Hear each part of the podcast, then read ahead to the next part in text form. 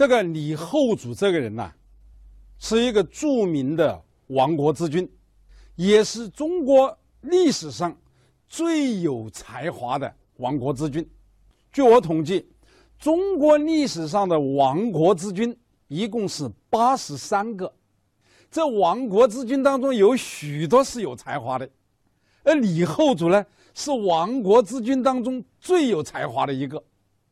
李后主的才华表现在很多方面，啊，比方说绘画、书法、音乐，还有佛学这些方面，李后主都有很高的造诣。当然，他成就最大的是文学。在文学当中，其实李后主除了填词以外，还写诗，还写散文，他的散文也写得很好。但是由于他的词的成就是最高的，所以其他方面的成就都被词的成就所掩，使得人们提起李后主就说他是一个著名的词人。其实他的才华、他的成就远远不只是词这一面，只是词的成就最高，高到什么程度呢？啊，高到人们认为他的词啊是最好的词。人们认为他就是词中的皇帝。你看，近代一个著名的词人，也是著名的批评家，叫邝周颐。他在他的那一本《历代词人考略》里面，讲到李后主的时候，他就这样说：“他说后主词无上上称，一字一珠，无用选择。”啊，通常我们讲这个好的作品是上乘之作嘛。他说是无上上乘，虽然这个话里面包含一些诗人的这种主观色彩啊，因为这个匡周仪啊，这个人呢，他诗人气质很浓，但是我们也可以看出啊，他对这个李后主的评价是很高的。还有一个人，就是我们大家熟悉的编全宋词的这个学者，叫唐圭章。唐圭章写过一本《李后主评传》，他在《李后主评传》里面有这样两句话，他说。在词一方面，第一就要推到李后主了，啊，也是认为李后主是第一，啊，那么你下面我们就要回到这样一个问题啊，李后主为什么会有一颗赤子之心呢？他这一颗赤子之心对于他的词的创作又有什么影响呢？啊，我们今天就围绕这个问题来讲，李后主啊。他的经历是很有传奇色彩的。他虽然是做了后主，但是在他年轻的时候，他是不问政治的。这个李后主啊，在他的这个他是宗主南唐宗主的第六个儿子，啊，从小就不问政治。你看，宋人陈鹏年在《江南别录》这本书里面。有这样记载说，后主幼而好古，很小的时候就喜欢读古书，为文有汉魏之风，就是他的文章啊，就像汉魏的文章那样子，有那种风格。母兄继为太子，母兄就是同父同母的兄弟，啊，兄长叫什么呢？叫弘济，弘济做太子。这弘济啊，这人呢，这个这个。比较好猜忌，就信言记，就特别好猜忌。所以后主独以典籍自娱，一个人就在典籍里面自娱自乐，未赏干预时政。这个陈盆年可不是一般的人，可以说是知情人士啊，因为他曾经陪李煜的第二个儿子钟宣呢读过书，知道这个宫廷的一些内幕。那为什么李后主不过问政治呢？他不过问政治就是为了避嫌。他为什么要避嫌呢？因为他长得像个皇帝，长相。你看啊，吴任成的《史国春秋·南唐后主本纪》里面就记载说，李后主这个人呐，他的长相啊，广额，就额头很宽，丰颊就是两边这个两脸颊啊很丰满，偏齿。就两颗门牙啊是并列的，一目重瞳子，就一颗眼睛里面有两个瞳仁，所以文献太子，也就是我们刚才讲的他的母兄啊，弘济啊，恶其有其表，讨厌他有这样一副奇特的长相。那么李后主就避祸，从家就是李后主的字嘛，从家避祸为谈诗经济，为了避祸，就就是在经济把自己的全部的心思放在经典里面去。他这一副长相确实是，按照过去的人看来，确实是有帝王之相的。你看看刘邦这个人就是龙准嘛，就鼻梁很高嘛。那周武王就是偏齿，就是这两颗门牙一样大的并列着的。啊，这是舜帝尧舜禹当中的舜帝，和后来跟刘邦争天下的项羽，他们就是重瞳，就一颗眼睛里面有两颗瞳仁。我们通常呢，我们大家不都是一颗瞳仁吗？是不是？当然，如果你有两颗瞳仁的话，那你就不会坐在这里听我讲课了，是不是啊？那你就有帝王之相了嘛。所以李煜这个相啊，他确实是帝王之相，啊。这是我们从远处说，从近处说，他的开国皇帝啊，就是他们南唐的第一代皇帝，这李煜的祖父，他就是广赏龙准，这额头很宽，鼻梁很高，帝王之相，啊，所以说啊，因为自己的长相而受到自己的胞兄的猜忌，因为受到猜忌而不问政治，是这样造成的。所以李煜为了避祸。为了表明自己不过问政治的主张，不过问政治的态度，这个这，所以跟自己取了这个外号啊，叫什么“中峰百年居士”。中峰啊，就是这个南京的那个中山嘛。居士就是在家里修行的人嘛。而且他称自己为百年居士，就是一颗出污泥而不染的居士，不问政治的居士，还称自己叫中峰隐者。还称自己叫中锋隐居，就表明自己不过问政治的态度嘛，远离政治的态度嘛，啊，就是说这种危险的处境呢，使他选择了一种远离政治、与世无争的生活方式和处事方式。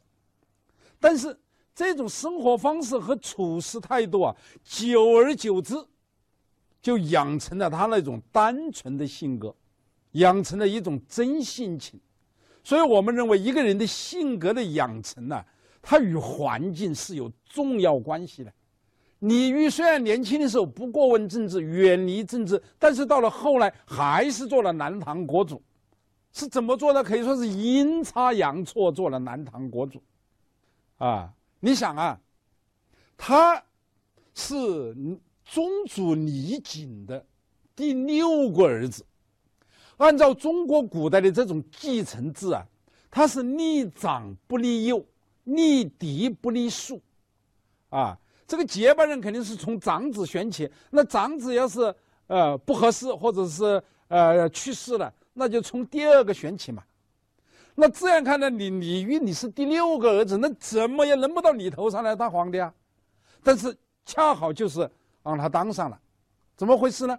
就是在他二十三岁的那一年，他的长兄就是太子弘济病逝，而在太子弘弘济病逝之前，李煜的四个哥哥早已先后病逝，所以说，那这个太子就只能是他当了。那你不当国主还不行呢，你推都推不掉啊。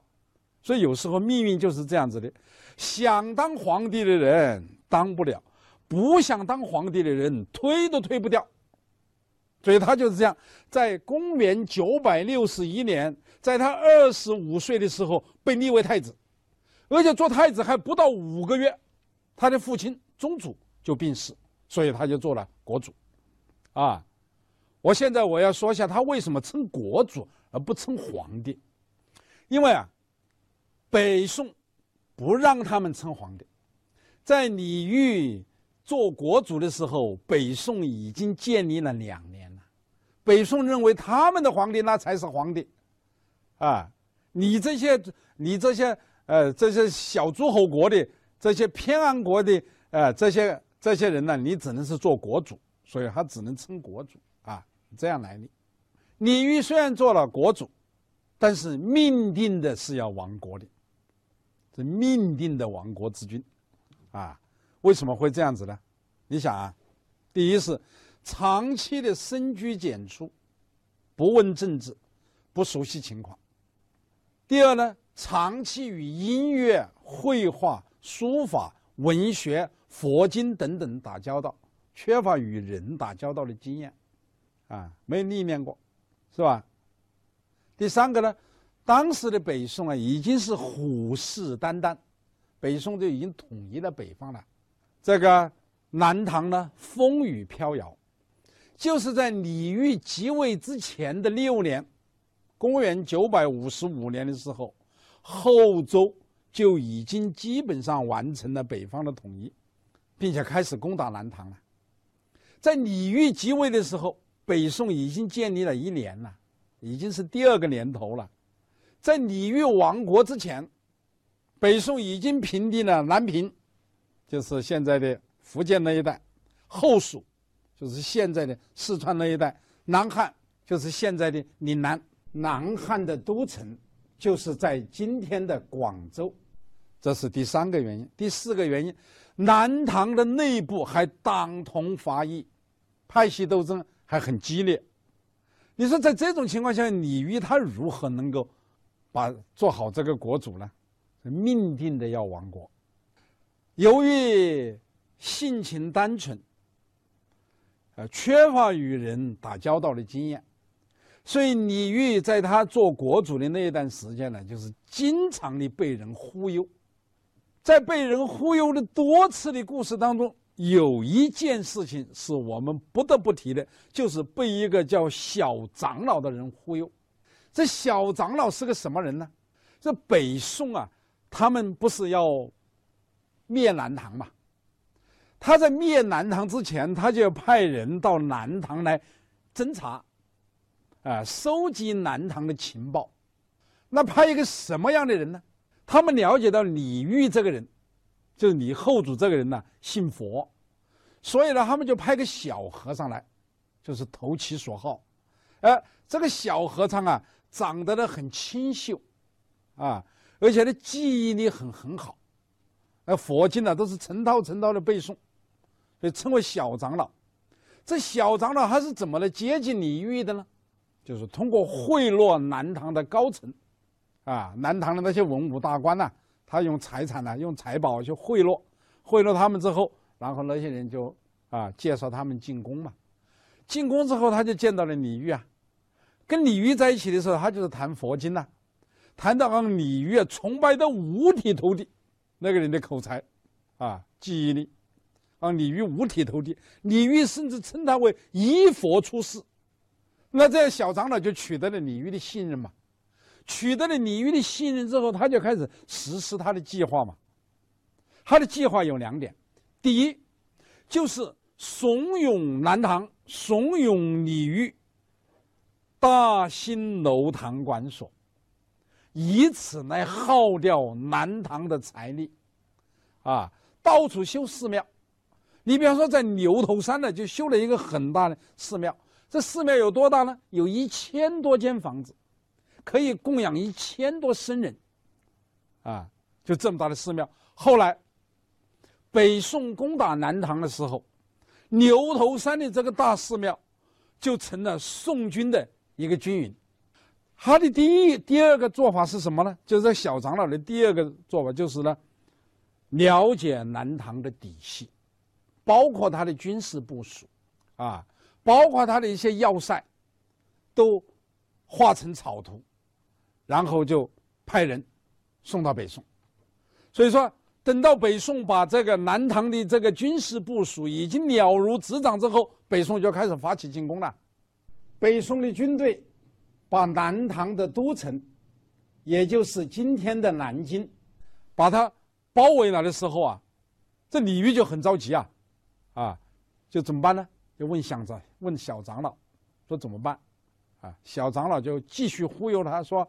宋军虽强，岂能挡我佛力？我佛力无边的，你不用紧张，啊！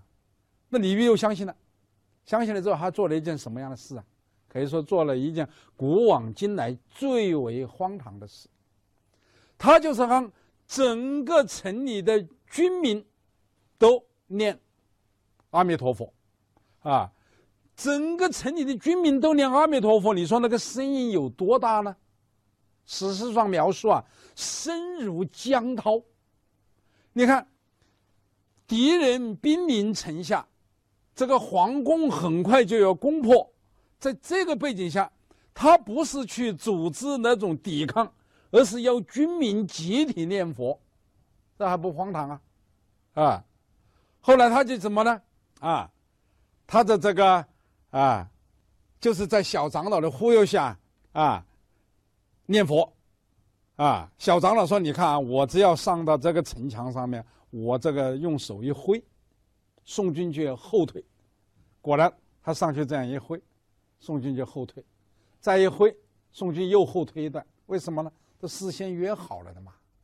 等到后来这个呃南唐被攻破啊，这个皇城被皇宫被攻破的时候，李煜再去找小长老的时候，小长老就溜掉了，跑掉了，回到宋军去了。”宋营去了，这个时候他才知道自己被人忽悠了，这只是其中的一个例子啊，被忽悠的事情啊还不止一件。